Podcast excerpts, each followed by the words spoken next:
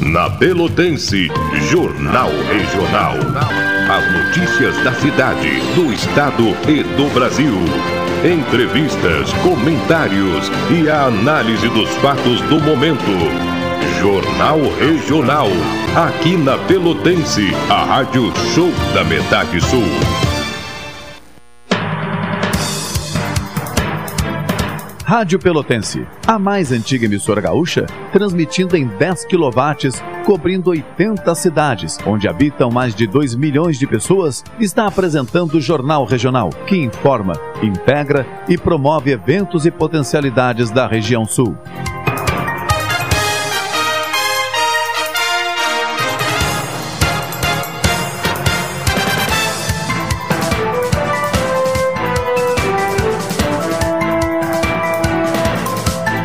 12 horas mais 33 minutos, estamos iniciando mais uma edição do Jornal Regional pela sua rádio pelotense, a M620, a rádio que todo mundo ouve. Na produção, a Carol, Carol Quincoses, né? Inclusive eu já passo a imagem da nossa produtora, né? E hoje uhum. nós também estamos ao vivo no Facebook, né? Boa, bom dia, Carol. Tudo bom? Bom dia, tudo bem. Para quem não conhecia a Carol, Carol, hum. né? É, tem 20 aninhos, né? 20. E está fazendo jornalismo né? uhum, né? na, na Universidade Federal de Pelotas. Muito bem. Na apresentação minha, por enquanto, Leandro Freitas, direção geral Paulo Góes, direção executiva Luciana Marcos, mesa de áudio lá o nosso amigo Elivelton Santos. Portanto, aí são os colegas da, nessa edição. Lembrando, os nossos apoiadores são eles o Expresso Embaixador, também o, a doutora Maria Gorete Zago, médica do trabalho, consultório na rua Marechal Deodoro 800, sala 401, telefone 30 25 20 50. Portanto, é o telefone da doutora Maria Gorete Zago. E lembrando também o Cicred quer construir uma sociedade mais próspera. Que valores tem o seu dinheiro? Escolha o Cicred, onde o dinheiro rende um mundo melhor. Portanto, são os apoiadores do programa. Ainda hoje também, já nos estúdios, uh, participando né, dessa quinta-feira, Dr. Wilson Farias. Boa tarde, Dr. Wilson. Como é que vai? Tudo bem? Boa, boa, tarde, Leandro. É uma satisfação estar na Pelotense, estar contigo, né? Onde já trabalhei em diversas vezes contigo, né? Ah, estivemos na RU, tu tinha um programa lá na RU pela manhã e eu fazia comentário no teu programa. Então é uma satisfação estar aqui na Pelotense juntamente contigo. a satisfação é nossa, doutor Wilson. E também hoje deverá chegar o Marcelo, né? Marcelo, Marcelo Dutra, Dutra que ele é professor. Ele é ecólogo. Ecólogo. E é né? professor da FURG. Da né? FURG, perfeitamente. Então tá aí. Né? Teremos o prazer também de conhecê-lo. E nós já temos aí uma boa assistência também pelo Facebook. Né? A temperatura nesse momento na casa dos 22 graus e 9 décimos, a umidade em 78%. A previsão da Somar Meteorologia dá conta para esta quinta-feira variação térmica entre 15 a 25 graus. Aqui fala em nublado e está confirmando, né, parcialmente nublado. Previsão para amanhã, a mínima 17 e a máxima 28 graus, poucas nuvens, é o que dá conta a previsão para amanhã. Quais são os assuntos de hoje, dona Carol? Produção industrial cai 0,2% em novembro e tem sexta queda seguida. Sancionada a lei que autoriza postos a comprarem etanol de produtores. 500 dólares por pessoa. Ministério eleva a isenção para mercadorias compradas em free shops. Presidente veta projeto que suspende prazo de validade de concursos. Vacinação contra a Covid-19 em crianças deve começar na próxima semana. Vacina contra a cepa H3N2 de influenza chega em março, diz o Ministério. Lei sancionada cria regras de proteção para entregadores de aplicativo. Indicador de tendência de emprego encerrou o ano de 2021 em queda, aponta a Fundação Getúlio Vargas. Tá aí os assuntos do dia. Nós, quem está conosco pela, pelo nosso Facebook, no caso do Facebook, o meu endereço, né, ah, teve uma, umas falhas, né, e agora retornamos.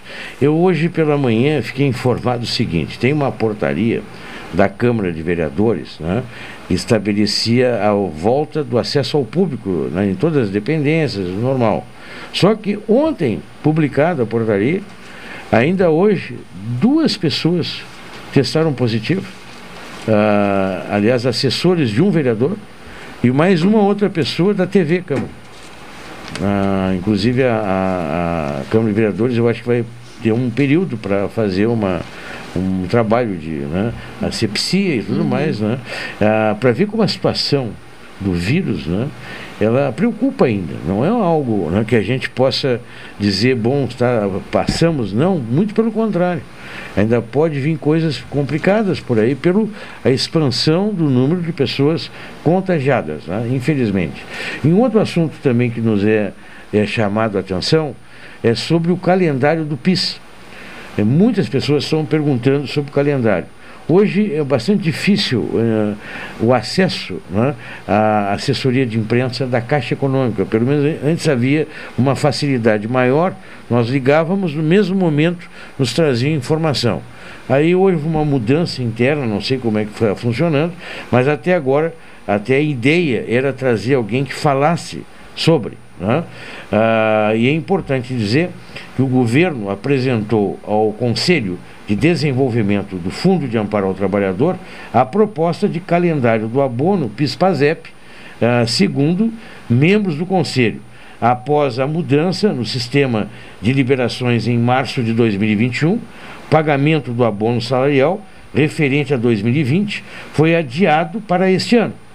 No calendário proposto pelo governo, que foi confirmado pela Força Sindical e também pela União Geral de Trabalhadores, o pagamento do PIS começa agora no dia 8 de fevereiro.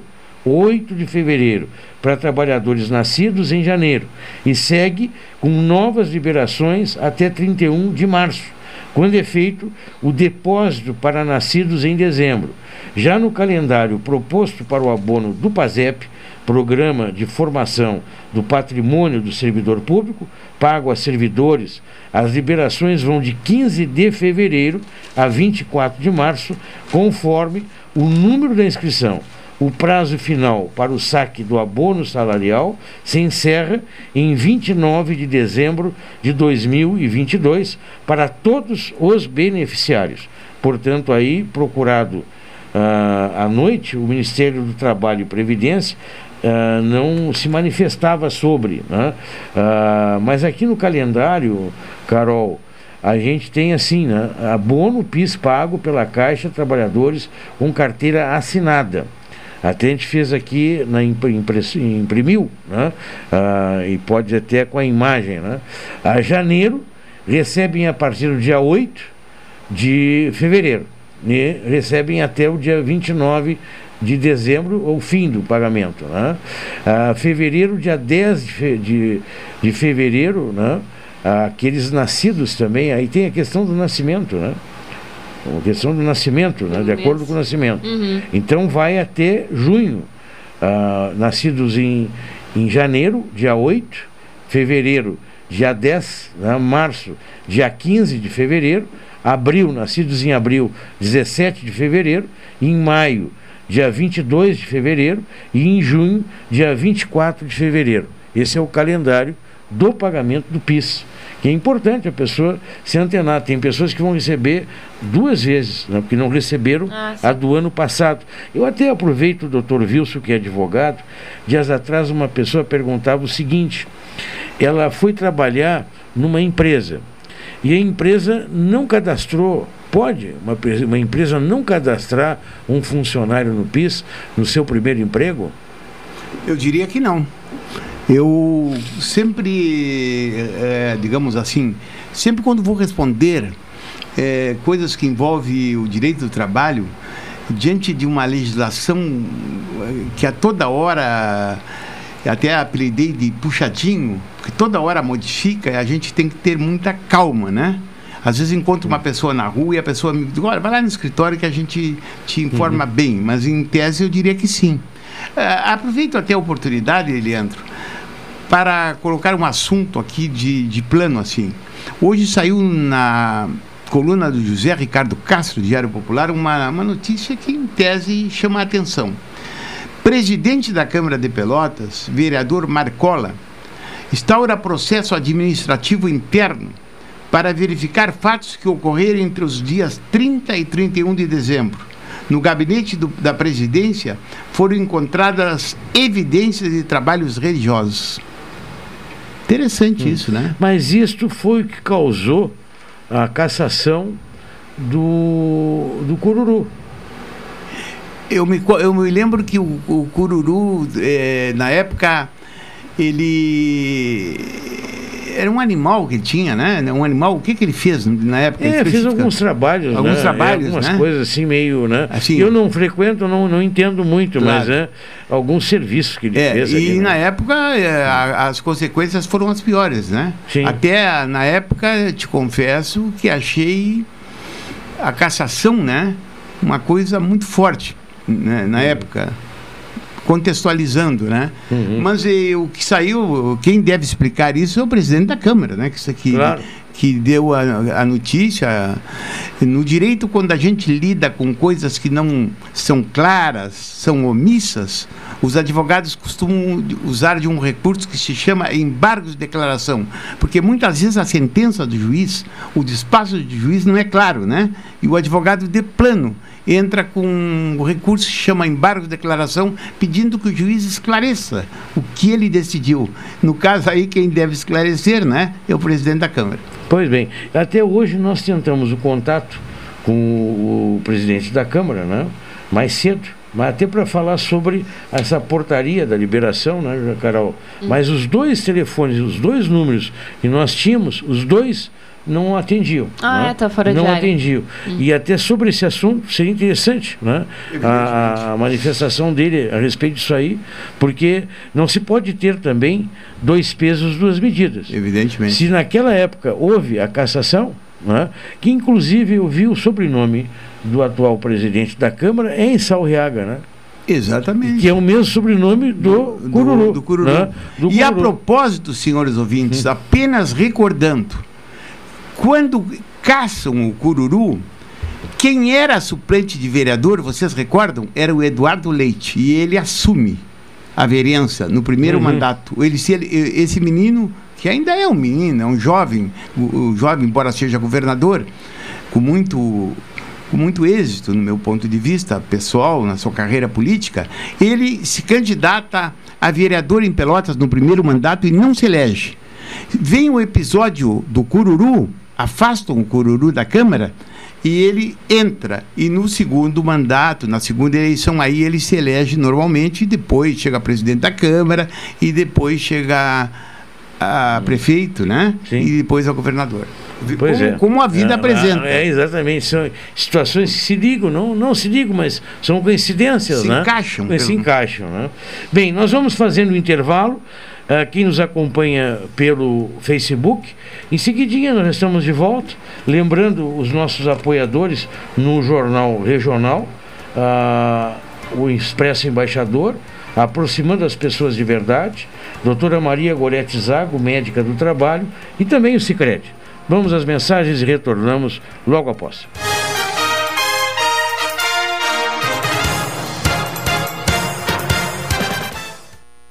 Esta é a ZYK 270, Rádio Pelotense, 620 kHz.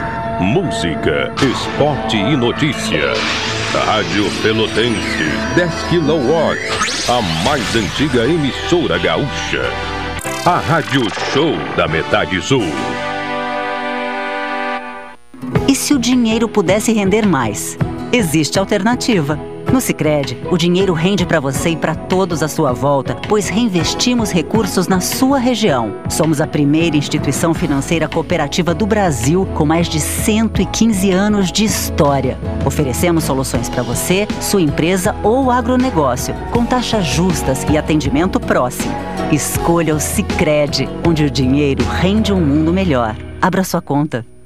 Café 35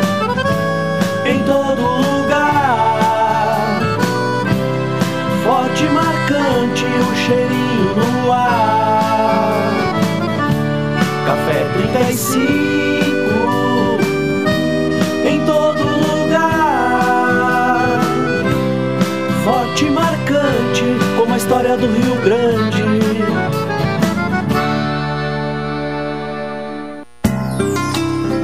Doutora Maria Goretti, médica do trabalho, realiza exames de admissão, demissão, mudança de função, retorno ao trabalho e laudo PCMSO, Programa de Controle Médico de Saúde Ocupacional. Atendimento nas empresas e no consultório médico, Rua Marechal Deodoro 800, Sala 401, Fone 3225 5554 e 981 14 10 00. Atenção! Você não pode comer nada, que tudo te faz mal. Chegou nas melhores farmácias da sua cidade. O poderoso Figavit auxilia no combate à má digestão, gordura no fígado, dores de cabeça, ressaca alcoólica. É um ótimo aliado para quem faz manuseios com veneno agrícola e agrotóxicos em geral. Para os momentos inesperados, você não pode deixar de ter em sua casa o magnífico Figavit. Figavit você encontra nas melhores farmácias da sua cidade. Seu happy hour agora tem lugar certo. Boteco da Colina. Ambiente familiar e aconchegante com espaço kids e estrutura coberta. Além de um delicioso churrasquinho, petiscos e bebida gelada, o Boteco da Colina tem sempre uma boa música ao vivo. Boteco da Colina, de quinta a sábado das 19 horas à meia-noite. Marcílio Dias 3131, anexo ao Pier 128. Esperamos por você com todos os protocolos de saúde. O processo de transformação dos portos do Rio Grande do Sul de autarquia para empresa pública completou mais uma etapa. Após a aprovação do projeto de lei número 431 na Assembleia Legislativa. A medida, que tratava sobre a regularização do quadro funcional da extinta Superintendência do Porto do Rio Grande, foi aprovada por 51 votos favoráveis e nenhum contrário. O assunto entrou na pauta da sessão plenária extraordinária, a última do ano, no Parlamento Gaúcho. Portos RS, conectando vias para o desenvolvimento. Governo do Rio Grande do Sul. Novas façanhas na logística e nos transportes. Rádio Pelotense, a mais antiga emissora gaúcha, transmitindo em 10 kW, cobrindo 80 cidades, onde habitam mais de 2 milhões de pessoas, está apresentando o Jornal Regional, que informa, integra e promove eventos e potencialidades da região sul.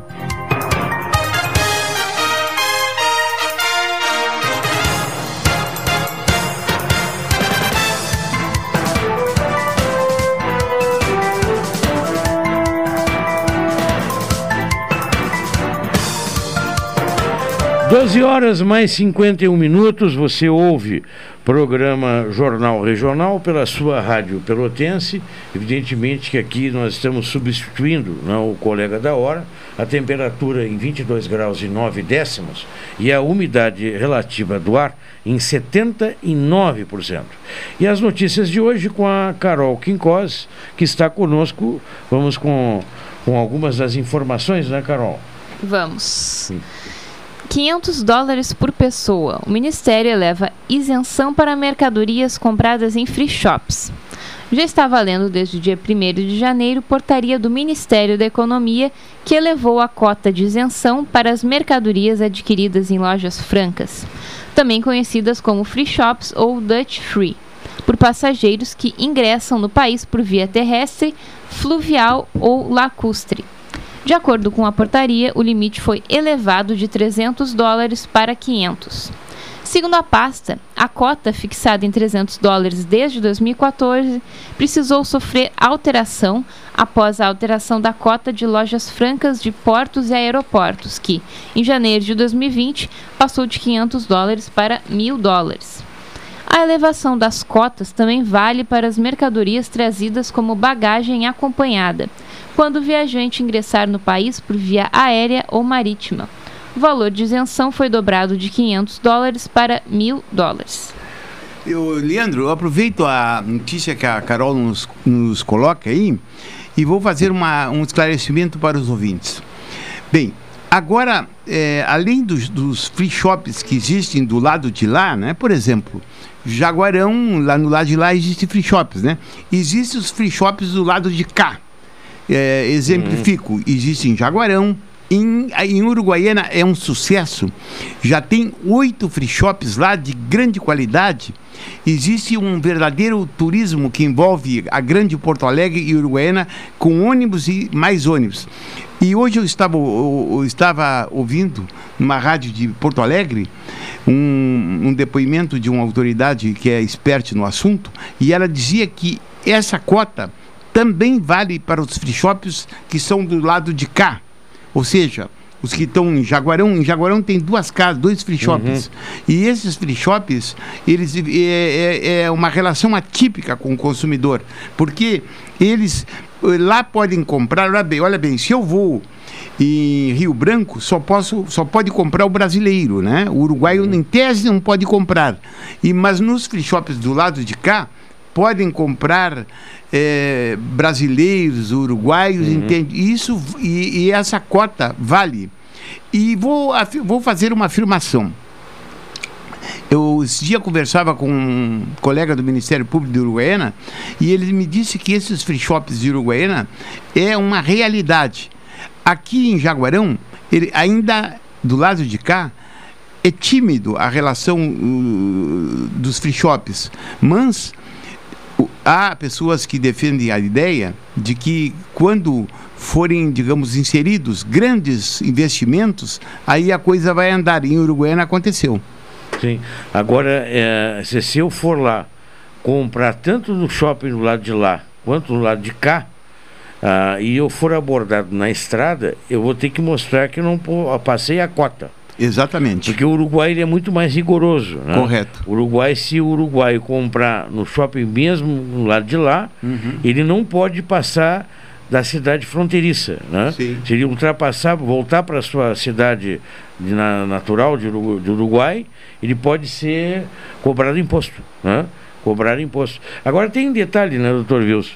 Existe uma coisa chamada mercadoria irregular e, a, e o contrabando, né? Sim, aí, é, aí o contrabando é um crime. Agora, é, é, ambos são crime, mas são, digamos hum. assim, um, o, o, outro crime seria o descaminho. É porque tá? a questão tributária, né? Exatamente. Então, você pode comprar algo e pagar o imposto. Hum. E está legalizado a entrada. Né? Se você pagar o imposto, né? aí não, independente da cota, está né? pagando imposto, legalizando a entrada. Agora, se você comprar, por exemplo, cigarro, comprar arma, comprar munição. Né? Isso é contrabando. Né? É, é, passível de, até de prisão é, naquele um, momento. De, de, responder um processo é? crime. Um né? processo criminal. É, e pode ser preso até em flagrante. Eu, eu lembro, porque eu sou filho de um fiscal da Receita Federal, né? falecido já. E na época, né, que era ditadura, né, pessoa era flagrada tempos com uma ruins, arma. Tempos é, ruins, né? Exatamente. Na época que a pessoa era flagrada com uma arma, na verdade nem a Receita ela atuava, quem atuava era o DOPS, né? que era o Departamento de Polícia. De né? ordem política De ordem política, que era, eram outros termos. Né? Eram outros termos. Eram outros termos.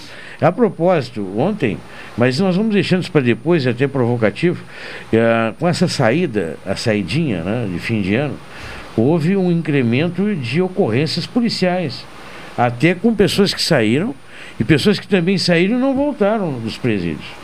E ontem eu, me, chamou a atenção no jornal da Band à noite, mostrando que os Estados Unidos não tem saída, não tem de fim de ano, não tem nada.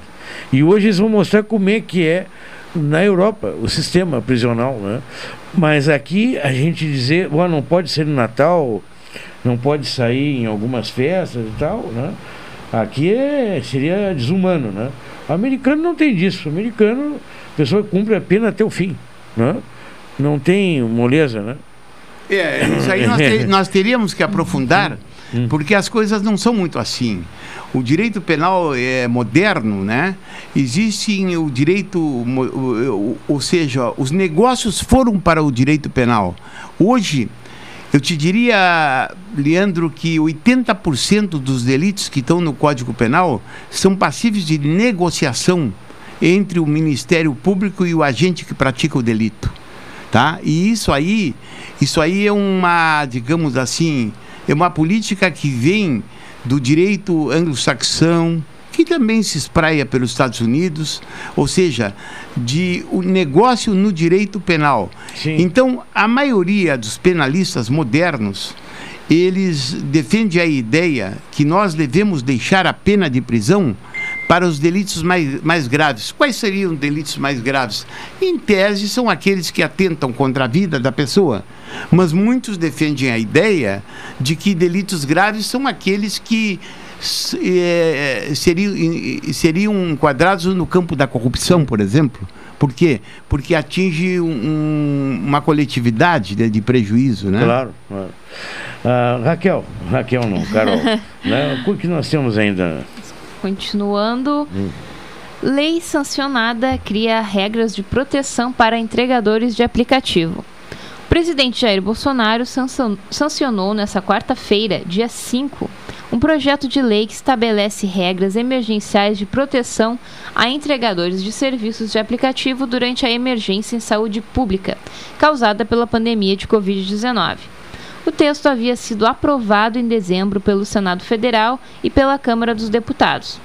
Segundo a proposição legislativa, a empresa de aplicativo de entrega deverá contratar seguro contra acidentes sem franquia em benefício do entregador, para cobrir exclusivamente acidentes ocorridos durante o período de retirada e entrega de produtos. O seguro deve abranger, obrigatoriamente, acidentes pessoais, invalidez permanente ou temporária e morte. Na hipótese de o um entregador trabalhar para mais de uma empresa de aplicativo de entrega, a indenização deverá ser paga pela seguradora contratada pela empresa para a qual o trabalhador estiver prestando serviço no momento do acidente. Uhum. Tá aí. É, é, como, como é que o que o senhor pensa disso, doutor Wilson? A Carol, a Carol é, ela ela, ela distribuiu uma notícia quilométrica, né? Até eu te pediria para tu abreviar a pergunta, claro. ou resumir a pergunta, Leandro. Porque, na verdade, aqui lida com a parte de direitos, né? Sim. O Pode, pode observar, Raquel, não há problema, né? Raquel. É, Raquel, estou com o nome da Raquel na minha cabeça, né?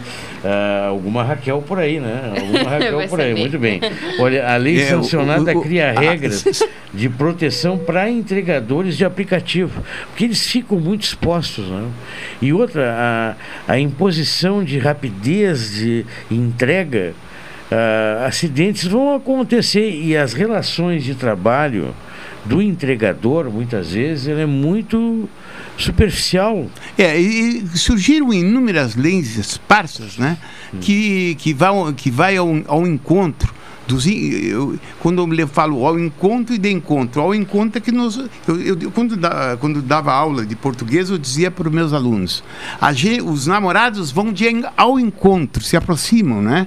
E de encontro é quando a gente pecha. É, me, lembro, é. me lembro assistindo o meu amigo Leandro.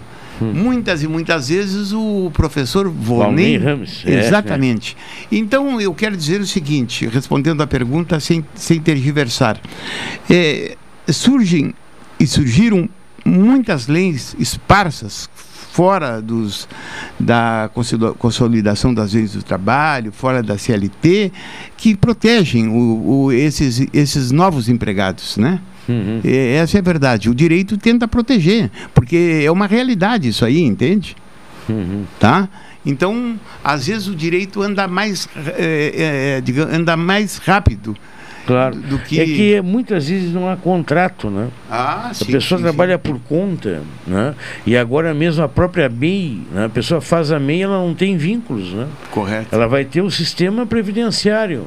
Mas isso ela vai ter os direitos da Previdência. É, mas para e passo, né? Hum. É, é, é, essas, essas relações elas, elas se estabelecem no dia a dia. Que por sinal, Elas estabelecem sim. no dia a dia. Eu, eu vou te exemplificar. Hum, eu, eu, eu, eu vou exemplificar, meu caro Marcelo, que já está chegando aqui, o meu colega hum. Marcelo. Já está conosco. Já está conosco, aqui. né? Estamos aí. Vou, vou apenas exemplificar. É, nós, nós vivemos muitas vezes dentro de cinismos, né? E de faz de conta. Mas o, o famoso jogo do bicho, né? Há muito tempo a, a relação entre aquele que faz jogo e o que banca já existe, digamos assim, uma aceitação da justiça do trabalho como uma uhum. relação de emprego, né? Sim, então, o direito às vezes fica contraditório. Vai se adaptando, claro. Exatamente. Uhum. Professor Marcelo Dutra, isso, né? Seja bem-vindo. Prazer é. conhecê-lo pessoalmente. Prazer, já, Leandro. Já tinha lhe ouvido algumas vezes. Ah, né? que bom. E até... Eu também já tinha lhe ouvido é. algumas vezes. É. Ou pelo menos lido, né? É, o homem escreve, é, escreve. Né? também. Não, mas eu sou, eu já era ouvinte também do, do Jornal Regional. Ah, legal. Podia ouvir. O, me ocorre até que durante a semana o primeiro assunto que nós trouxemos foi o incêndio lá nos Juncais. Na, na parte de preservação. No Pontal da Barra. No Pontal da Barra. Eu estava louco, esperando o senhor vir para ouvi-lo, né? Ah, legal. O, porque isso aí, independente das situações, né, gera um passivo ambiental que maltrata o nosso laranjal. Né? Então, é, a, o discurso é longo. Uhum. Eu vou tentar resumir a, a, em algumas partes. Primeiro, o Pontal da Barra, né, e o Pontal da Barra que a gente considera não é somente aquela porção que nós temos os banhados, né? Ele compreende as dunas, compreende os campos úmidos, compreendem outras fisionomias de banhados e inclusive algumas matas associadas que estão inseridas naquele contexto que forma então o nosso Pontal da Barra. É, tem uma biodiversidade incrível, tem uma população endêmica de, um, de peixes anuais que estão presentes ali, tem uma espécie nova de, uma, de um lagarto que é o Fidzenzo, que é, um, é uma espécie, inclusive foi descoberta por um colega meu lá da biologia da FURG, é, que a gente, conhece, a gente é, vulgarmente chama de é, cobra de vidro, né? Mas porque ela uhum. é semelhante a uma cobra, assim, meio dourada, mas ela na verdade é um lagarto com pasta, patas vestigiais. Além de uma biodiversidade de plantas, enfim, tem uma importância enorme do ponto de vista dos serviços ecossistêmicos que presta. Ok. Uh, esta luta de preservação deste espaço talvez seja a mais antiga de Pelotas, também ela compreende assim um símbolo da conservação em Pelotas e sobretudo no Laranjal, que está a cada ano que passa ficando mais claro, então menos verde, mais ocupado e mais desorganizado. Uh, muitas pessoas acabam se mudando para o Laranjal. Uma pergunta indo no assunto que tu está é, relatando. É, esses fenômenos acontecem na, na, aqui na, na, Lagoa dos Patos, né? E também na Lagoa Mirim, por exemplo, ali em Arroio Grande onde existe, e a Rui Grande. Ontem o Leandro, aqui no programa, falava de uma praia que vai para Santa Vitória. Diga a praia, Leandro. Da Pilha. Exatamente. E, existem também nesses outros lugares ou não? O fenômenos que o senhor refere. Esses que tu está falando aí. Da presença de espécies, Correto, enfim. Correto existe. Ah, a nós, nós temos, enfim, registros de presença de espécies e biodiversidades que são típicas desse sistema lagunar né, nosso, que muita coisa está sendo descoberta e algumas coisas já foram descobertas aqui, na nossa Praia do Laranjal, no Pontal da Barra especificamente. Então, é, tem uma importância, está ainda sob júdice, né? então há uma questão judicial, porque é terra de privados, apesar de ser uma uhum. área de preservação permanente, reconhecida, porém há um interesse Sim. construtivo.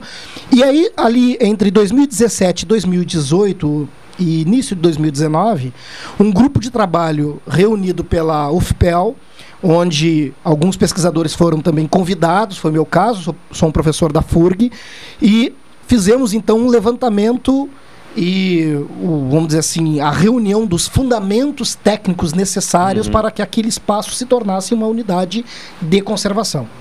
Bom, esse livro, esse material todo gerou um livro, este livro foi entregue nas mãos da prefeita, mas infelizmente, até o presente momento, nada aconteceu. Sim. Nós reconhecemos aquele espaço como de prioridade para se tornar uma unidade de conservação.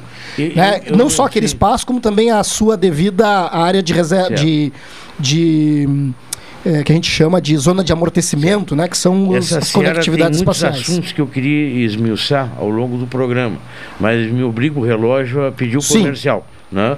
Porque tem duas situações. Primeiro, a expansão imobiliária no Laranjal ela Muito é, grande. é evidente. Né?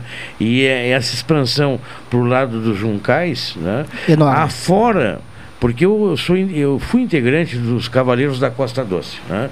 Então eu atravessei essa costa, lá da Ilha da Feitoria até a Z3. Primeiro ano que, a gente fez, que eu fiz, né, tu tinha juncais lá da ilha uns 400, 400 metros. No segundo ano não tinha mais. Era barro, né, tava, tinha menos água. Né? E ainda tem juncais bastante na entrada da Z3, lá adiante, né? Quem vem a cavalo, quem atravessa Exato. da ilha, né? Então há uma diminuição de juncais. Isso. Eu lia, eu falava dias atrás com o professor Bretanha, né? Sim. E ele dizia, ele é um, um uma esponja, ele é um, ele é um filtro, né? É. Ele é da biodiversidade. É, e, não, e também é uma barreira, né? É. Às erosões da costa. Sim. Então, isso aí sobre esse tema, nós, nós vamos ampliar, que tem uma área urbana que deverá ser tomada pela área imobiliária que é ali ao redor do, da Juscelino, né? Já está havendo uma expansão é, então, imobiliária ali. Então, né? assim, é, é, essas, são, é. essas são todas assim várias questões que são relacionadas às áreas úmidas na cidade, algumas que têm uma significativa importância para a biodiversidade e os serviços que prestam, que é o caso do Pontal da Barra, né? E que com a pressão do entorno, e aí neste caso o acúmulo de lixo uhum. fomenta a, a, produção de incêndios. Todo ano ali pega fogo, mas é, em função das baixas das, das, da baixa umidade, aumento da temperatura, é algo normal porque a palha fica mais seca certo. acima. Então algo muito fácil pode estimular o incêndio. Agora, quando se acumula lixo no entorno e se coloca fogo para tentar queimar este lixo, este risco aumenta. E foi claro. o que aconteceu neste primeiro de ano. É bom, eu, nós vamos fazer o intervalo. Carol, temos mais alguma coisa a sublinhar no, no programa de hoje? Né? Porque a Carol traz algumas da, das informações da tarde, né? Uh, e eu sei também que teu horário está apertado, né, Carol? Tá, tá. Está apertado. Tá no meu horário. Mas a última notícia Mas, que tu encerrar, traz... então... Né? O indicador antecedente de emprego caiu 1,2 pontos em dezembro, para 81,8 pontos. O segundo mês consecutivo de queda, informou nesta quinta-feira, dia 6, a Fundação Getúlio Vargas.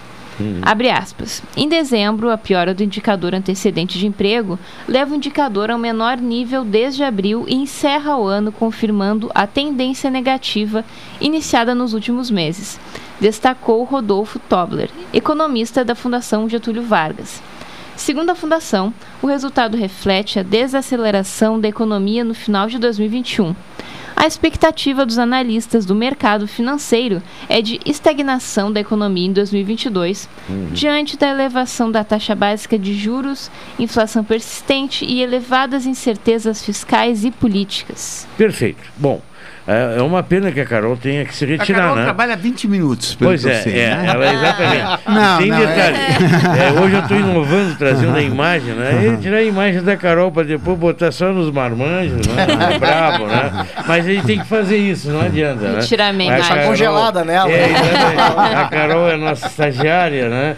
E é outra coisa, né? Outra coisa. Não tem... a, a Carol cursa jornalismo na Universidade Federal de Pelotas. É, exatamente. Na FEPEL. Então nós vamos ao intervalo comercial. Em nome da Expresso Embaixador, também a uh, doutora Maria Gorete Zago, médica do trabalho, e o Cicred. E voltamos com o professor Marcelo Dutra e o doutor Wilson Farias.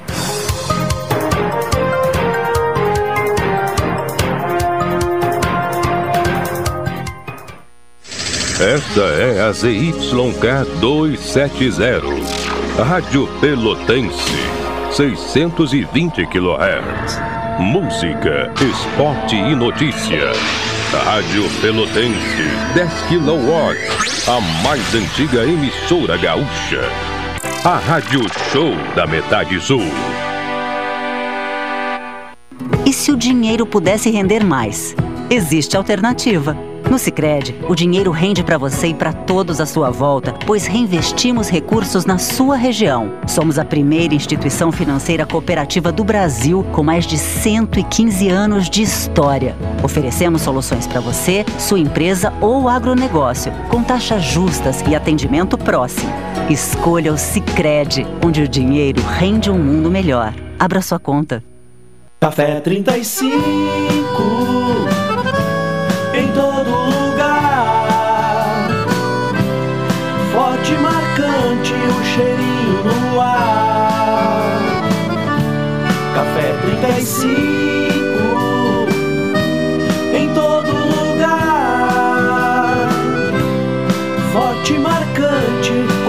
do Rio Grande.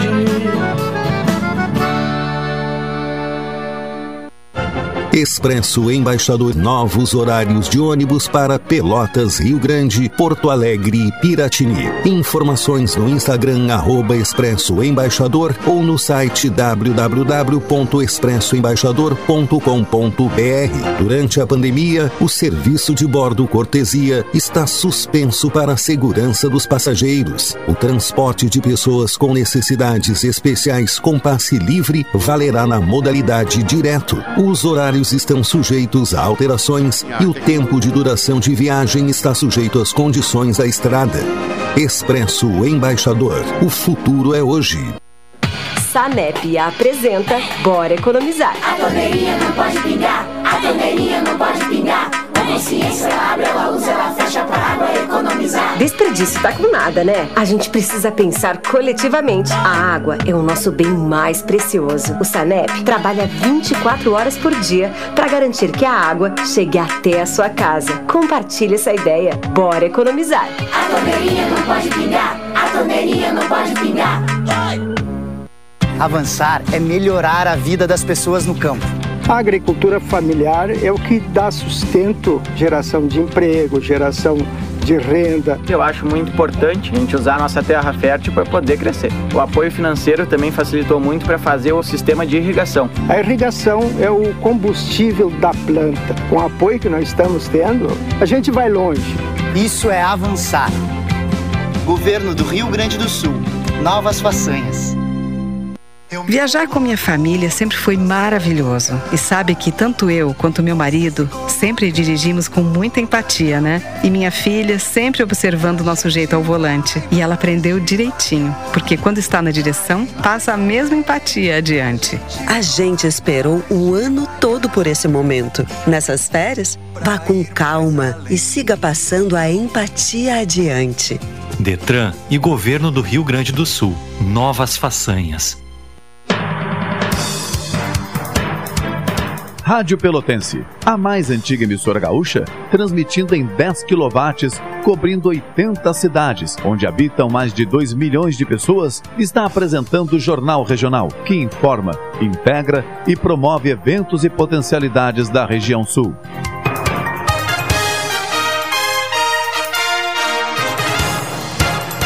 Treze horas mais 14 minutos, você acompanha o programa Jornal Regional pela Rádio Pelotense. E nós estamos uh, aqui conosco o professor Marcelo Dutra e o doutor Wilson Farias. E eu tinha introduzido um tema uh, exatamente sobre o meio ambiente, e evidente tem a questão legal, tem a questão econômica. Uh, nada, nenhum assunto ele é abordado isoladamente em qualquer, em qualquer atividade. Né? Se nós pegarmos, por exemplo. E esta... tenho, então, sim, tenho, claro que sim. Com a tua licença, evidentemente. Claro que sim. Uhum. Tá? Eu tenho um assunto que, eu, que é político para me, me excluir nisso aí. Tá? Eu diria o seguinte: olhe bem. Nós temos um governador do estado que é de Pelotas, tá? E nós temos uma prefeita municipal que é muito ligada a ele, até partidariamente. Bem, eu quero dizer para os senhores ouvintes o seguinte: eu, que, eu não quero administrações que cuidem eminentemente de puxadinhos, fazer uma coisinha aqui ou lá. Eu, eu diria que Sua Excelência, o governador do Estado, deve aproveitar, eh, lhe resta mais ou menos um ano de governo.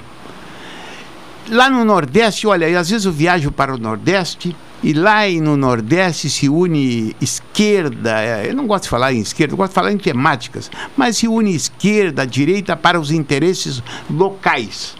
E eu diria o seguinte: eu recordo que aqui em Pelotas, nos últimos tempos, meu caro Leandro, eu só vi, eu, eu, eu vi várias administrações, mas vou citar uma que revolucionou Pelotas.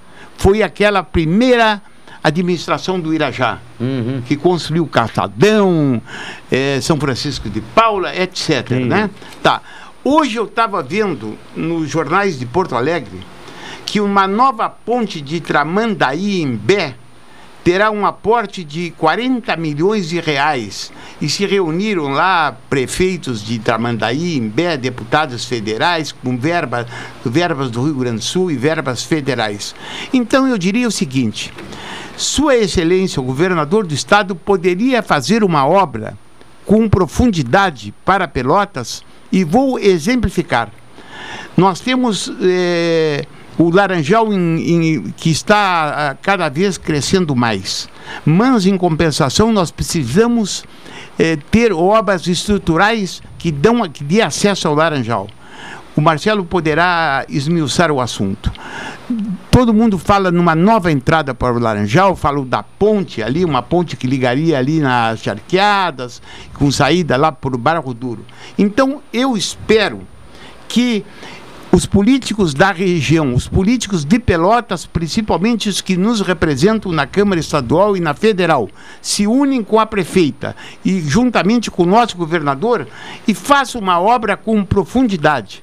Porque do jeito que está crescendo o Laranjal, às 5 horas da tarde de um domingo, se tu quiser chegar na cidade, tu leva duas horas. Então está na hora de fazerem uma obra com profundidade. Eu dei a minha opinião, ou minha opinião e posso me estender um assunto, uhum. mas deixo para vocês comentá-la. A questão também me chama, claro, já passa para o professor Dutra, mas o Laranjal fizeram ah, duas pistas né, em cada lado. E nós não, não aprendemos com as outras cidades. Parece que as pessoas não vão em outras cidades. Porque nas outras cidades né, tem três pistas, né? É. quatro pistas. Por que, que a gente faz E essa, é, essa é uma possibilidade. Esta, esta, inclusive, é uma das possibilidades é, desta mas é, obra. É, mas é, pegamos a Fernando Osório, que era larga, duas pistas, uma para lá e para cá, é. para lá.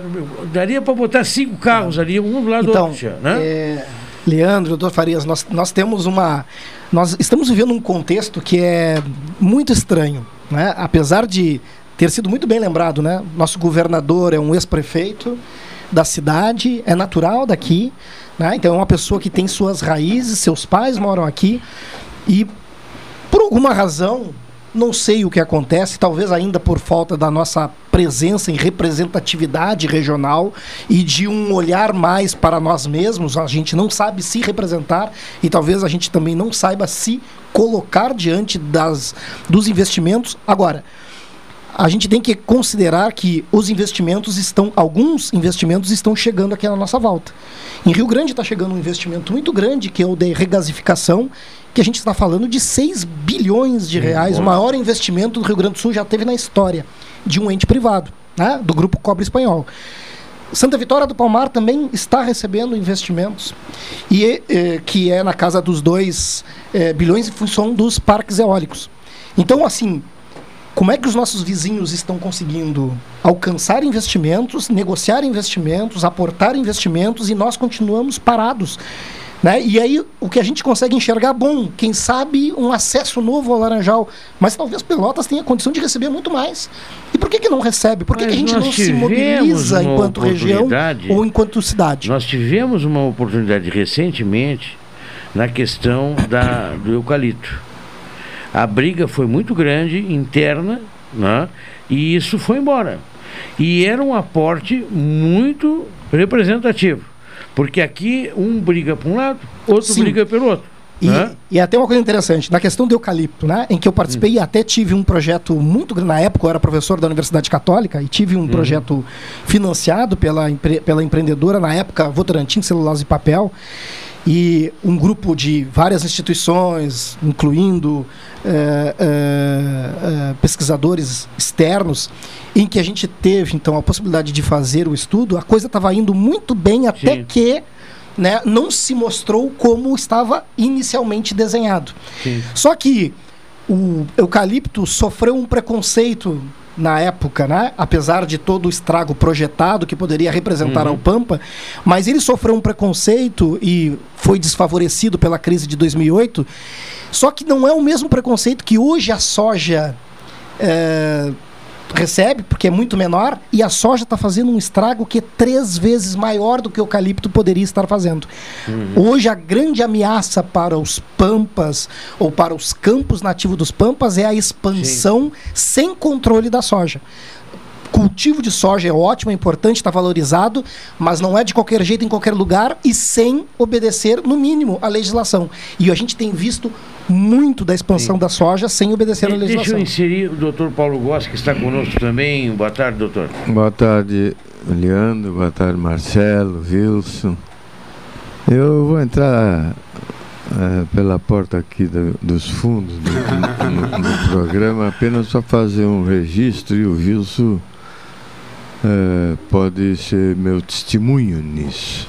Em primeiro lugar, é, fica tudo suspeito aí, porque eu e o Góes, nós somos com muito prazer lá do Arroio Grande. É verdade. Mas Pelotas, isso tu vivesse como eu vivi, sempre foi, até pouco tempo atrás, o centro cultural, econômico, social de toda a região sul. Para cá se dirigiam eh, as coletividades que gravitavam em torno de Pelotas, aqui se abasteciam, aqui vínhamos estudar eh, nas universidades. E com o transcurso do tempo, foram se expandindo em termos de eh, faculdades à distância, etc. E hoje não é tão eh, presente a, a essa, esses municípios e seus representantes ribeirinhos nas, nas universidades locais. Até porque, no meu entendimento, uh, não foi bem dimensionada a distribuição dessas universidades e vem causando um, um certo desconforto entre as profissões pela concorrência exacerbada que se formaram na formação de profissionais por anos, eh, que tinham por meta essa região em si.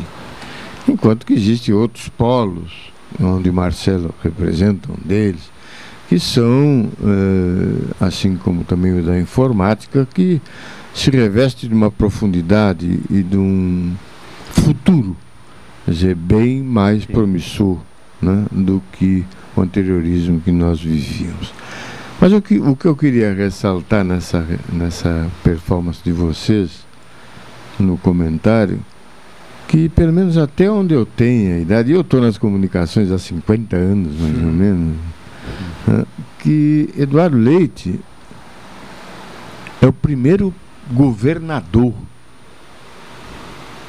eleito pelo povo de Pelotas, né? De, natural de Pelotas, é, teve um, da nós, Zona Sul Nós tivemos inteira. um vice-governador que era o... Que era o Mas era a época é, da Revolução, é, foi nomeado. O, o, que era o Edmar Fetter, né? Ele foi é, vice do Amaral Souza em si, na ocasião, se não me falha a memória, mas era nomeado pela... pela como, não era, era Triqueza, hein? O Triqueza, era uma coisa assim. E ele... É, era, é, era a política da época, essa essa postura uh, de nomear os governadores, principalmente os fronteiriços, áreas de fronteira. Então é, recai sobre os ombros deles e acho que até certo ponto ele está fazendo um bom papel porque a região ela tem que ser olhada como um todo. À medida em que tu interliga uma cidade com a outra, tu oportuniza para essa população que ela é um todo indivisível, né? Nós vivemos disso aqui.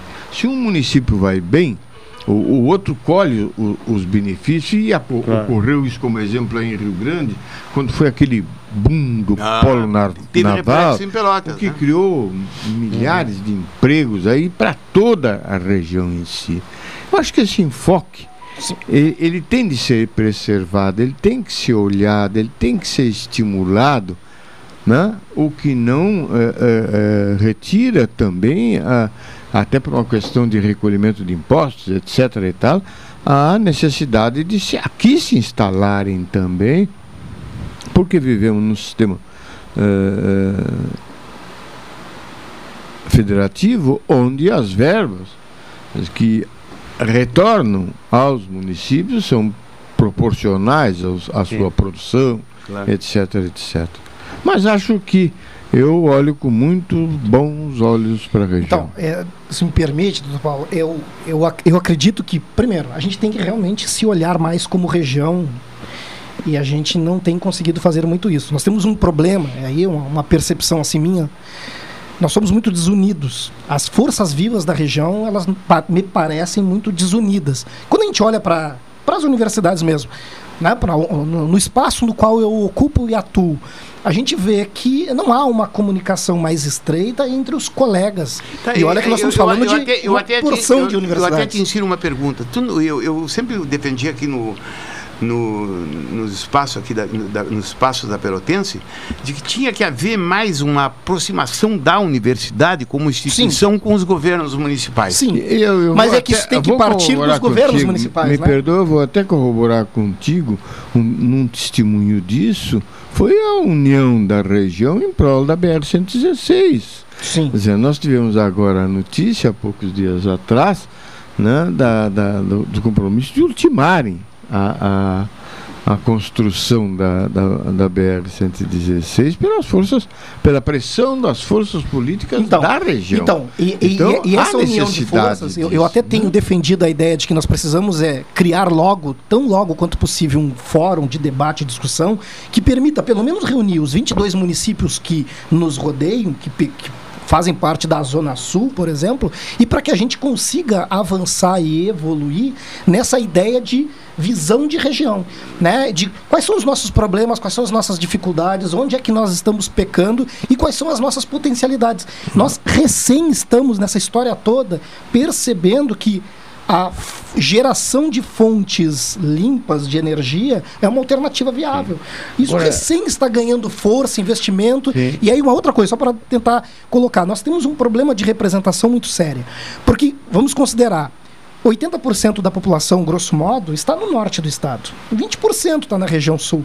E a gente aqui ainda continua tendo a cultura de votar no candidato das outras regiões. É, há muito tempo se debate a gente essa história do perceber, voto útil, né? Pois é, mas em algum momento a gente precisa perceber que que se nós votarmos nas pessoas daqui, estas pessoas daqui vão, pelo menos na hora de brigar pelo investimento, ter mais força de voto para discutir até com o governador. Porque eu fico imaginando o Eduardo Leite, que talvez até ele tenha tentado promover mais coisas para cá. Mas a representação na hora da negociação é muito mais forte da é, região é, norte pequeno, do Estado. Nós não temos 10% na Câmara Exatamente. Do, do, dos então, Deputados, na Assembleia então, Legislativa. É. Então, e para eleger, por exemplo, alguém que seja oriundo, por exemplo, das cidades periféricas, exemplificando Jaguarão, por exemplo, é, é difícil. Um deputado, é, de vez em quando existe algum fenômeno, você lembra do fenômeno do Vasco Amaro da Silveira, é. que foi eleito, na realidade, pelo arroz. Exato. Não é verdade? É. Cachoeira, mas, perdão, até nós Chegou votamos, a federal ele. Exato, é, chegou né, a deputado federal. Nós elegemos, por exemplo, Canguçu aqui, o caso do Pedro Pereira, né? Como é que é? Canguçu é o caso do ah, Pedro Pereira eleger. Então, mas assim, ó, nós temos, Pereira, nós temos né? o Pedro Pereira, né? De Canguçu. Uhum. Nós, nós temos o Fábio Branco, virou. É, foi eleito prefeito do Rio Grande. Aí o nosso aqui, o Viana, tornou-se é, secretário estadual. do Meio Ambiente. O próprio Marrone, ambiente. que até hoje sofreu um acidente. E aí de... o Marrone, né, que até foi atropelado é. na Ferreira Viana de bicicleta, parece até que está bem e tal, né? Foi na Ferreira Viana ou foi, na... no Laranjal? Eu, pô, a notícia eu que eu tinha, recebi que foi na é, Ferreira Viana, que ele foi... Na, na, né, na pista de bicicleta. Ele é, né? bicicleta, é, ele é, é bicicleteiro e tal, né? Ele é um tá ciclista... Tá bem, tá... Parece que está bem. É a informação que chega Isso. Mas, então, assim, nós, nós temos uma representação baixa. E na Câmara Federal nós temos o Daniel Transiac. Então, nós temos uma população na região que poderia colocar mais pessoas Se- para nos representar. Eu, eu vou até eh, abrir um pouco o leque dessa, leque dessa discussão no sentido eh, do prejuízo, até certa forma, que traz eh, as ideologias fanáticas. Sem dúvida. Ah, sim. Sem dúvida. Quer dizer, é impossível que não se consiga ter um olhar eh, ao nascedouro da questão, se for boa a proposta. Interessa se é do partido A, B, C ou D. Cada um tem a sua crença, muito que bem que aprimore com as suas crenças, que traga os seus subsídios para aprimorar os projetos existentes. Mas não resta dúvida que esse olhar ele tem que ser eh, voltado à região aonde ele Exato. tem o colégio eleitoral. Claro, agora, o- o- o- olha, o Exato. Goss, os nordestinos fazem muito bem isso. Com eu certeza. recordo, muitas vezes eu ia a congressos do Nordeste, tá, eh, do Ministério Público, e lá eh, conversar com os políticos da região, sempre tem alguém representando o Ministério Público nesses congressos, porque eh, políticos, e eles lá não querem saber de. eu não gosto de estar falando em esquerda ou direita, porque eu defendo a temática, né? Porque esse negócio de esquerda e direita não me, não, me- não me sensibiliza muito.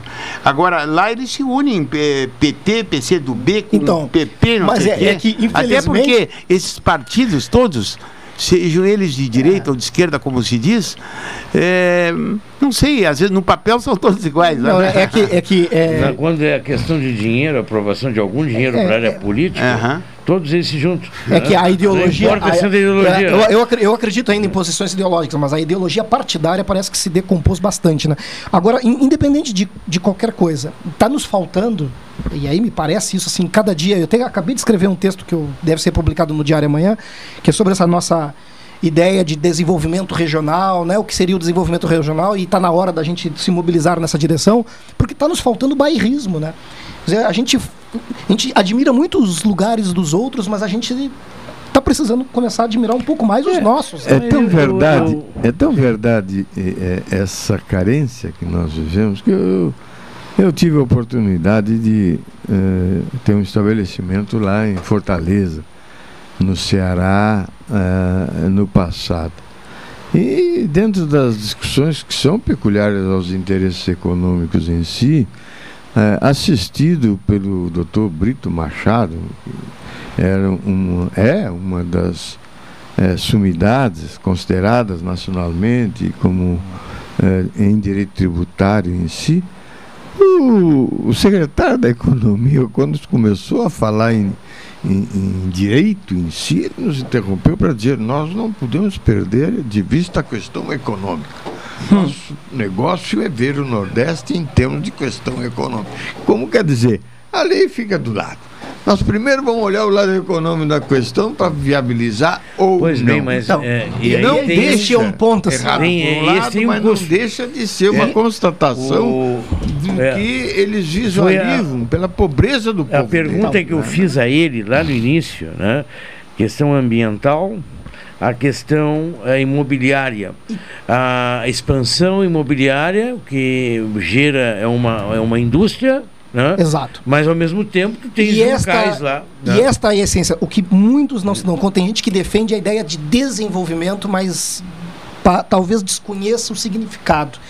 Desenvolvimento não é só sucesso econômico. Não existe prosperidade e desenvolvimento se o sucesso econômico não vier acompanhado de outras coisas. Como é que é? Eu poderia repetir? Não existe prosperidade ou sucesso econômico Sim. se ele não vier acompanhado de outras coisas. O que, que seriam essas outras coisas? É o sucesso econômico acompanhado, e não é mais ou menos, é acompanhado de. In- Inclusive, tu- eu, te colo- eu te colocaria uma pergunta no, no campo da educação também. Sim, não, todo sentido, mas assim- Eu, eu apenas vou dizer o seguinte: eu tive várias vezes em Cuba, tá? Eu três ou quatro vezes, tá? E eu fui a congressos lá.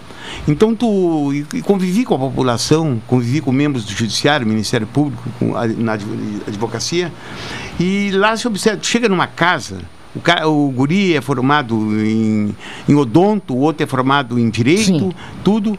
E, e o, o grande problema é que no terreno da educação eles são bem, Claro. bem, bem, bem colocados. Agora, o que, por que, que não vai para frente? Porque não há desenvolvimento. Claro. Então não basta o progresso. Então, não, não, então, mas né? o que eu estou querendo dizer é assim, ó, o ter- sucesso, quando a gente fala em prosperidade e desenvolvimento, a gente está falando de sucesso econômico acompanhado de qualidade de humano. vida, Uhum. desenvolvimento humano, é, equidade, acesso pra- e, e proteção do meio ambiente. Mas pra quem Né? Se essas três coisas não estiverem na Mas balança, não é desenvolvimento. recursos, o que, que é desenvolvimento? Há quem defenda o, eh, o- a diminuição do desenvolvimento até o descrescimento. Já Sim, ouvi essa palavra mas, algumas vezes. Mas né? aí essa pessoa está pensando única exclusivamente no ganho de capital. A gente só está avaliando isso. Uhum. E não é necessariamente só o acúmulo de capital. Desenvolvimento não é só não o é capital, acúmulo de capital. Mas sim as pessoas. Não é acúmulo. Bom, é, a ação, é, é ponto- também o acúmulo é. de capital com desenvolvimento ponto, das pessoas e do perfeito. meio ambiente. Eu sou obrigado a fazer. queria interferir É, eu sou obrigado a fazer o intervalo, doutor Paulo. Né? Mas me permita, né? É A mesa composta, doutor Paulo Goss, adv- advogado, doutor Wilson Farias, advogado, né? Ah, professor eh, Duarte, né? Marcelo Dutra. Marcelo Dutra, perdão. Marcelo Professor de ecologia. Dutra, né? Biólogo, Dutra, né? é. Ecólogo. Sou ecólogo. E um ecólogo. advogado frustrado ecólogo. do meu ponto de vista. É, então, é, na verdade eu cursei direito, mas não o concluí. Não chegou a concluir. Nós vamos fazer um intervalo e sobre esse tema. Mas tem, um- tem um carinho especial pelas É. leis, então. Sobre esse tema é, é- é complicado, porque tem a questão ambiental. Né? Agora mesmo nós estamos vendo a Sim. seca no estado. Isso. É uma dificuldade de fazer um assunto. Por isso, então, assim, ó. Então, quer dizer, ah, e a economia pesa, aí tu tem que Então, em só, área protegida. só, só para concluir, até tem um, o tema que tu levantou, né? Nós, é, Pelotas, hoje o nosso maior motor econômico, não tem menor dúvida, é a construção civil. Construção Certo. civil hoje, construção civil gera emprego, gera lucro, gera receita, gera renda. Construção civil é um Certo. espetáculo. Agora, não quer dizer que a gente deva permitir ou deva considerar construir de qualquer jeito em qualquer lugar. Qualquer lugar. Porque aí não é desenvolvimento. é Depois do crescimento. intervalo, nós ampliamos. Vamos então às mensagens gravadas e retornamos no Jornal Regional.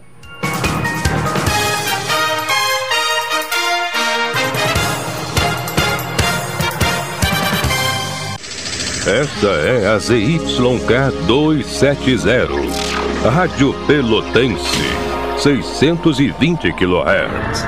Música, esporte e notícia. Rádio Pelotense, 10 kW, a mais antiga emissora gaúcha. A Rádio Show da Metade Sul. Café 35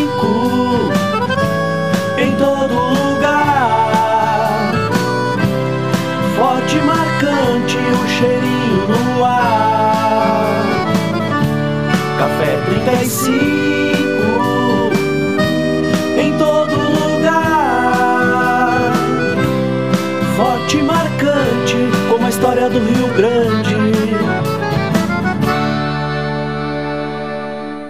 E se o dinheiro pudesse render mais? Existe alternativa. No Sicredi, o dinheiro rende para você e para todos à sua volta, pois reinvestimos recursos na sua região. Somos a primeira instituição financeira cooperativa do Brasil com mais de 115 anos de história. Oferecemos soluções para você, sua empresa ou agronegócio, com taxas justas e atendimento próximo. Escolha o Sicredi, onde o dinheiro rende um mundo melhor. Abra sua conta.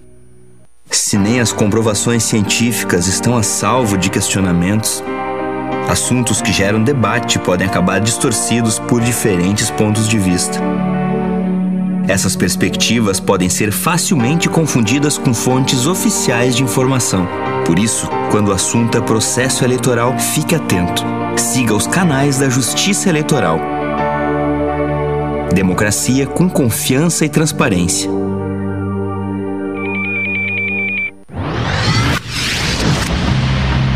Notícia, esporte, música, interatividade, utilidade pública, eventos. A M mais ouvida da cidade. Ligue 32 22 22 12 e anuncie. Todo mundo ouve. Rádio Pelotense, a mais antiga emissora gaúcha, transmitindo em 10 kW, cobrindo 80 cidades, onde habitam mais de 2 milhões de pessoas, está apresentando o Jornal Regional, que informa, integra e promove eventos e potencialidades da região sul.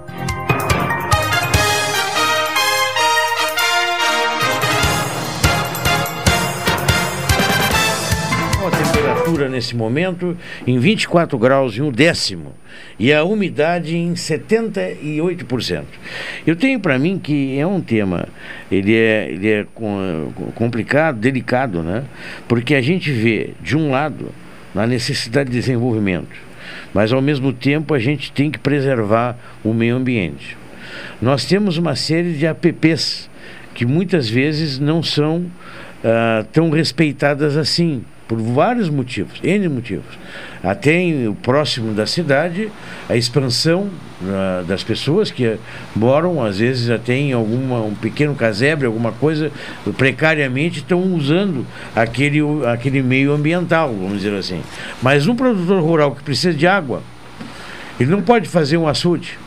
Né? E daqui a pouco está perdendo a safra porque não pode fazer irrigação. Né? É um ponto.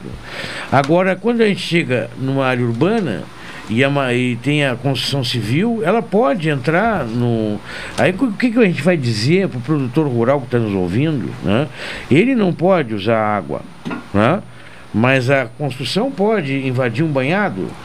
Vai dizer isso para um produtor rural invadir um banhado. Né? Eu vou dizer, eu, eu vou E- fazer uma colocação, Leandro, dentro dessa ótica que tu está desenvolvendo. Não é que não possa. E eu acho que é até consonante com o que está dizendo o Marcelo. Poder pode. É, os latinos já diziam que lex habemos. né? Quer dizer, o problema é fazer a execução dessa, da- da- pelo caminho legal. Nós vimos o, o assentamentos que existem irregulares por aí, e o pior do que isso, depois quando tu se formou aquela cultura que tu vai tirar o- a pessoa dali e ela defende com unhas e dentes que aquilo é dela, como dela, tia. Ela, ela tem conhecimento que a, a base não era dela, o terreno era público, ela construiu em cima do terreno público o melhor ou, ou pior eh, qualidade de construção, mas se apropriou de alguma coisa que é da coletividade. Não pertence a si. E aí vem vendo, eu, eu, eu trago o exemplo aí do, do aeroporto de Porto Alegre em si. O que lutaram para fazer a expansão de um troço que ia aumentar sobremaneira a possibilidade de carga, descarga internacional, etc. e tal. Mas o cinturão da volta não permitia, e aí desapende- eh, dependia de desapropriações, as- numa luta de, de, de, de categorias. Aí Tem, tem até teóricos aí que defendiam o uso campeão de, da, de terra pública. é. Então, é, Ah, bom, agora, acho engraçado. Eu via nesse patamar alguns critérios que precisam ser modificados, urgentemente precisam ser verificados. Eu, quando estudei direito, eh, e eu vi, só acredito que da mesma forma, eh, eu tive como professor o, o Delfim Mendes da Silveira, que foi o primeiro reitor. Ele era professor de direito constitucional ou administrativo? Ah, não, ele era financeiro. Financeiro, É, financeiro. era Depois- financeiro. depois o Vitalino o substituiu. o Vita- ficou no lugar Correto, o correto, no lugar correto. dele. E o Delfim nos ensinava perfeitamente de qual era a diferença clássica entre o imposto e a taxa. Eu agora achei muito interessante a observação que criaram o preço público como uma questão intermediária entre imposto e taxa. Pior do que isso. Dizer, as mídias desenvolvidas pelo governo são no sentido de que tu economize a água o máximo possível. Porque é um produto que sofre de- o, o- a influência do tempo, encarece essa própria energia. Mas estava olhando a minha conta particular, e vou me ater minha conta particular, que eh, houve um consumo de 60 e poucos quilowatts eh, mês, porque eu, numa casa de veraneio vai lá muito pouco, etc e tal. Mas a taxa paga em 100. E o pior disso é que cobra a bandeira 2, essa, em cima do, do consumo do 100. Pô, então como é que vão pedir para economizar o negócio, mas vão te impor um pagamento de taxa mínima? Como taxa mínima, tia? É. Uhum. Não existe isso. Não existe demanda contratada, a não ser na indústria. para tu ter a garantia né? Mas é o critério que está sendo usado. E, mas, Leandro, o que eu queria dizer assim é e está sendo usado, e olha, a, o que tem aumentado a conta de luz é uma coisa pode, pode do comum. Um aumento do salário mínimo de 100 reais. É, então, mas assim, Leandro, o que eu queria te dizer Advogado é que assim, tem o dom da palavra. Nós temos aí, né? É, temos dois é. aí, né? Mas então assim, ó, mas para não sair da, da, da seara legal, Sim. né? A lei é clara no que diz respeito à ocupação né, ou degradação de áreas de preservação permanente. Só podem ser feitas intervenções se for de interesse social, né, público-social. Não é uma ocupação de privados. E aí nós temos assim exemplos na cidade que não faltam e muitos já denunciados assim de larga data. E aí a gente pode citar, por exemplo, aquelas ocupações que não são por casebres, muito pelo contrário, as ocupações na margem do Arroio Pelotas, área de preservação permanente, onde nós já tivemos uma bateria de denúncias, mapeamento, correções, enfim, feitas pelo próprio Ministério Público, na medida que essas denúncias caminharam, né, em que foram ocupações feitas ao arrepio da lei. Beleza. Também temos as ocupações, enfim, de pessoas que não tiveram outras alternativas a não ser ocupar os ambientes de margem, que a lei também diz, não ocupe o ambiente de margem porque é uma área de risco. Né? E áreas de risco podem ser tomadas pelo pulso de inundação e até gerar uma tragédia. Volta e meia, nós temos aí a Defesa Civil correndo atrás justamente desses momentos de cheia. Né? Uhum. E aí nós vamos ter as áreas, enfim, internas, urbanas e de matas, que também não podem ser ocupadas de qualquer forma, de qualquer jeito.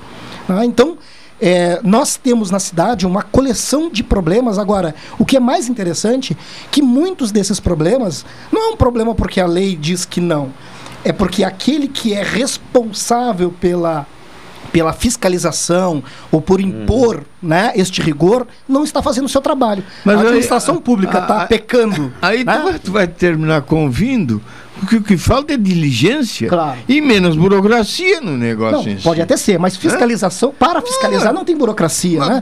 O, o fazer Fiscalizar- vista grossa aos problemas que estão ocorrendo, né? Não é, não é, não é da burocracia. Eu concordo contigo, mas acontece que ah, até chegar lá, quem tem efetivamente, terminam complicando as coisas de uma tal forma que o que é válido passa a não ser e o que, Então, o que mas- não é passa a ser. Só que nós chegamos, nós chegamos num ponto, passando. nós chegamos num ponto que Mozart. está mais fácil A- a- conversar com o empreendedor e acertar, acordar com o empreendedor detalhes de conservação, de adequação ambiental, de ajustes.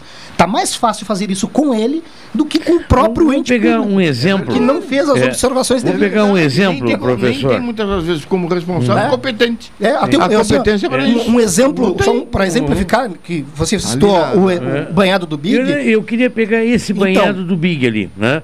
Porque ali é central. Isto. Central. E está se expandindo.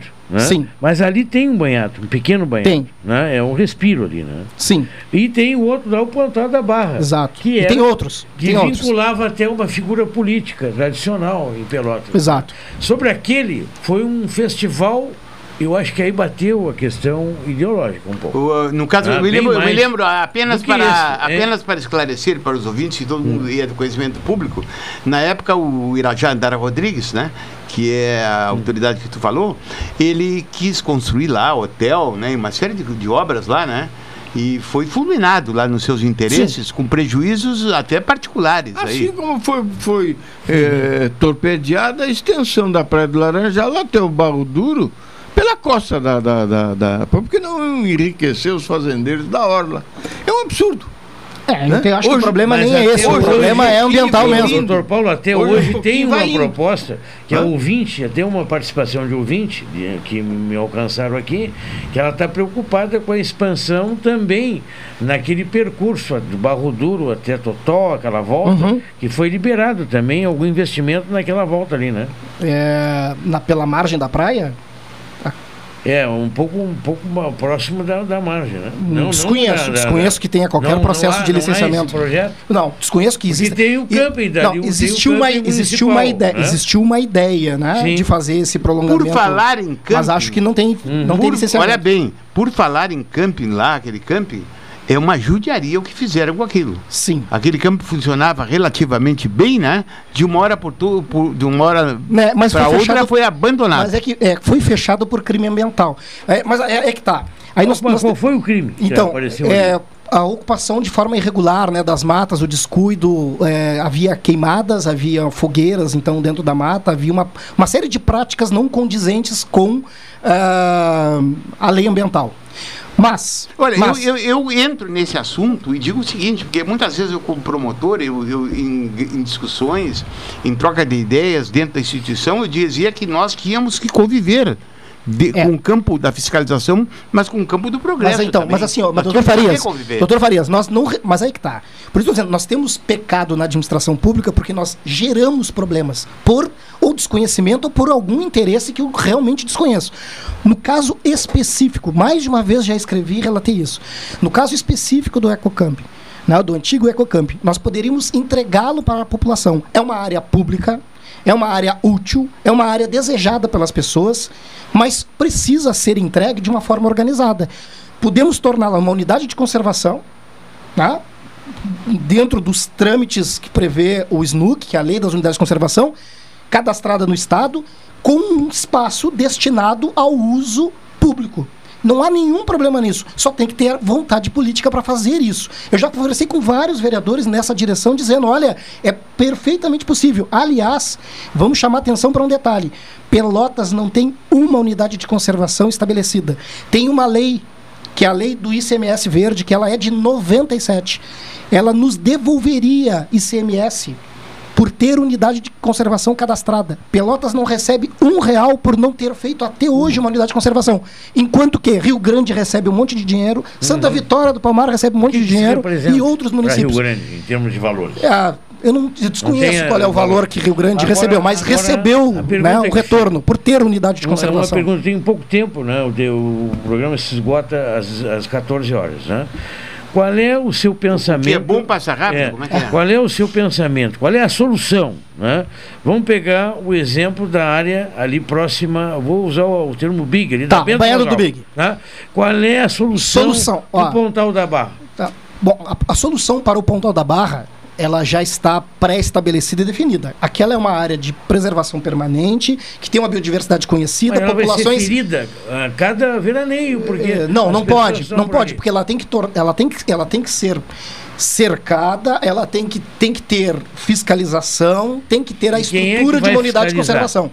A prefeitura. A prefeitura? A prefeitura. E tem É- fiscal para Não, fiscalizar? não, não. Quem tem que fiscalizar é a prefeitura. Não Certo. é ter ou não ter, é obrigação. Porque se fosse o público. fiscal trabalhado... Não, mas tá bem, não, mas aí. que que mas isso é, isso, é, isso é que nem a gente ter uma universidade e dizer, mas será que vai ter professor? Não. Se tem a universidade, tem que ter Certo. professor. Uhum. Então, assim, se tem a unidade de conservação, ou se tem áreas de preservação, e se tem a. a- se está consignado na lei que é uma obrigação do poder público fazer esta preservação, não se discute se vai ter ou não vai ter as condições. Ela tem que ser feita. É um serviço a não ser prestado. Ah, Na prática é Uhum. Mas isso. por que, que é preservado lá no Pontal da Barra? Por causa do banhado. Por ser, por- sim, por ter as características de um banhado, entre outras fisionomias ambientais, por abrigar espécies que são únicas, Uhum. E aqui, endêmicas. ali pelo lado da Bento, ela vai ser preservada ou não vai uma, ser preservada? uma parte, uma parte, possivelmente sim. O que, que acontece do banhado da Bento? No banhado da Bento, não, no banhado do Big. Uhum. né? O que, que acontece ali?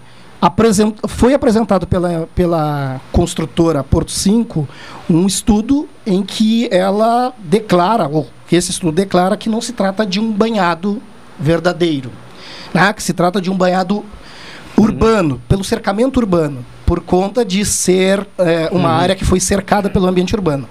O que, que nós provamos e apresentamos ao Ministério Público? Que não é exatamente assim. né? Pode que os dados tenham sido coletados já de material que foi eh, recebeu interferência dos aterros da Juscelino, da, Gonç- da, da, da- ali da da Argolo, né? E que aquilo então teria de alguma forma mascarado a informação, mas que parte daquela área que está prevista para ser ocupada e principalmente a área mais larga que vai então até a Bento, aquela área toda corresponde a um banhado que sempre esteve ali. Um dos mapeamentos mais antigos de Pelotas, que data de 1850, já mostra aquele banhado presente ali. Uhum. E ele tem as características de um banhado, mas tem uma tal de resolução 380 do CONSEMA, né, do Rio Grande do Sul, do Conselho Estadual do Meio Ambiente, que caracteriza o que seria um banhado e nessas características prevalece as condições do solo e são esses os dados é, que foram apresentados na nossa para, história de pela Pelotas, empresa. nós temos lá o início do rio, no caso ali 7 de setembro, ali era, era rio, né? E foi aterrado, né? Naquela época se aterrou a base do rio, a nascente do rio, né? Falar É, isso que- hoje... Que rio? Ali, ali, tinha um... Não, o Arroio córrego, Pepino. É, o arroio, não, o Arroio Pepino ele É foi. córrego. Ele teve dois momentos de revestimento, né? O Arroio Pepino que ele atravessa a cidade, era um dos Uhum, canais urbanos. Tem até registros do Diário Popular que vão mostrar em 49 e depois 51 foram os dois momentos em que ele foi revestido, né, e fechado uma parte Então, dele. ali hoje nem se comenta pensar em não ter aterrado ali, porque aquilo ali hoje é o centro da cidade. Então, muitos banhados iguais àquele foram aterrados. Né? Aquele restou, aquele ficou. Este restou. Este ficou. Vale a pena manter ele? Então, se a gente pensar assim, sobre dois aspectos. Ele abriga a biodiversidade. Só de aves tem 57 espécies registradas. De aves. Tem Uhum. outras. Mas não é só isso. Tem um outro ponto importante que talvez esteja tão importante quanto as espécies: os serviços ambientais que as áreas úmidas prestam no interior da cidade, Certo. sobretudo nas áreas baixas, porque as enchentes naquela região elas só não são maiores porque o pepino não dá vazão, os outros canais no entorno não dão vazão. Aquelas enchentes elas só não são maiores porque ainda existe aquele banhado. bem, aí é a questão ecológica. Agora, será que o regramento, as nossas leis não vão abrir uma, uma, uma exceção? Então, ó, assim, ó, o- Ah, qual, qual é a grande negociação hoje? Porque aí tem a questão econômica. Então, mas né? qual é a grande negociação hoje? Quando eu tive a oportunidade de conversar com, com o pessoal da Porto 5, né, diante de toda a manifestação e mobilização, e eles registraram, mostraram, olha, o que nós pretendemos ocupar é exatamente esta parte aqui, a gente se ajusta aqui, faz isso, faz aquilo. Quer dizer, eles mostraram uma série de novas condições que eles pretendem aplicar ao Pra projeto preservar. para conseguir ter o menor impacto possível. O que eu considerei viável. Agora, qual é o grande esforço? É, diante da ocupação que agora será feita num pedaço do banhado, é que a gente redobre o esforço para manter o restante do banhado, por conta dos serviços ambientais que aquele banhado ainda presta. Que presta. uhum. Então, Agora, a, a é, grande a- ideia é a- essa. e indo, indo é, o- sendo objetivo, a, a Porto 5, pelo que eu observo, assim, rapidamente, ele, eles, ah, no campo jurídico, eles tomam, eles tomam cautelas, né? Eu tenho uma propriedade lá no cassino e eles foram construir uma propriedade um, em frente ali e eles notificaram os, os moradores dali, né?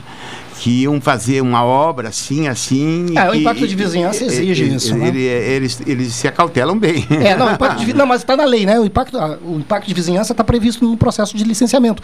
Agora, o que me chamou a atenção, que a, a Porto 5 foi o primeiro empreendedor que, olha, de todos os outros exemplos que eu já tive na cidade, é o primeiro que assim que chamou para conversar e trocou ideias. senso comum. Trocou ideias. Trocou ideias. Vem de uma outra cultura também, Isso, né? talvez isso. Correto, e, aí, correto. e aí o que que é interessante nessa história toda?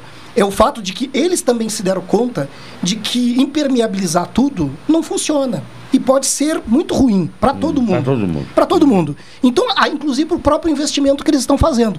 Então, eu, eu defendo muito a ideia do diálogo, da, da, da, da- da reforma da informação, né? Enquanto professor não poderia ser diferente. E acho que é, esse- essa mobilização toda que houve das pessoas abriu um canal de diálogo com um empreendedor importante e, e isso talvez tenha despertado a atenção de outros empreendedores.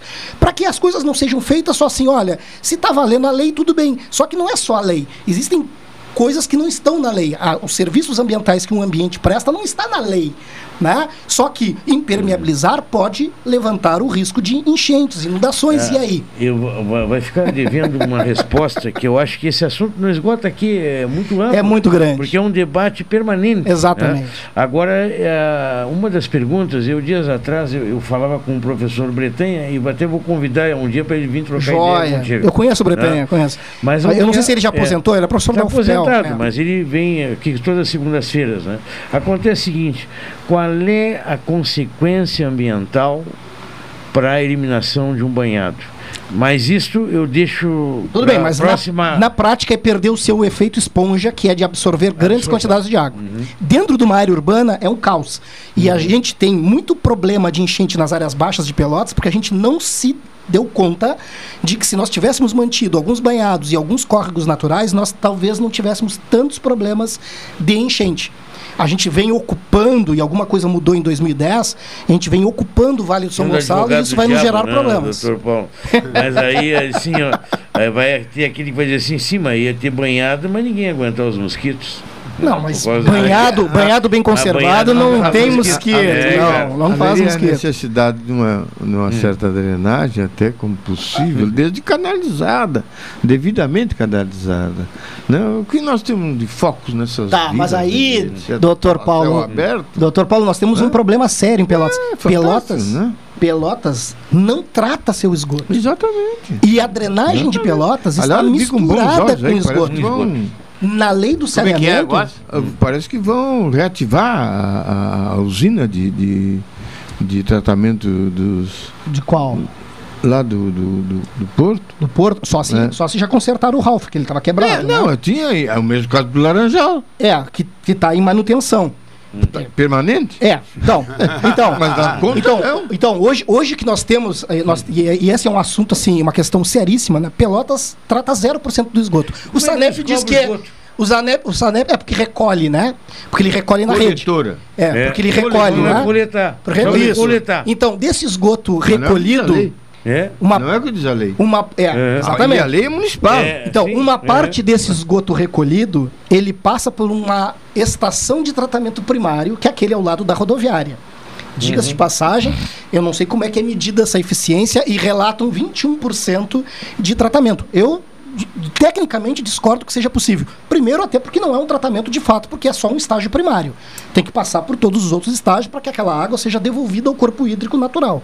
Bueno, isso não está acontecendo. Mas nós temos um outro problema, que é o nosso esgoto está misturado com a drenagem. Esses canais de drenagem que rasgam a cidade, eles devem servir ao pluvial, não ao cloacal. Não, é. Então, na medida que eu tenho uma enchente e esses canais enchem e ganham as ruas ou a casa das pessoas, Mas não é culpa só da, do, do poder público. ué, e a culpa é de quem? Porque muitas vezes a pessoa em casa fazia a ligação um com o outro.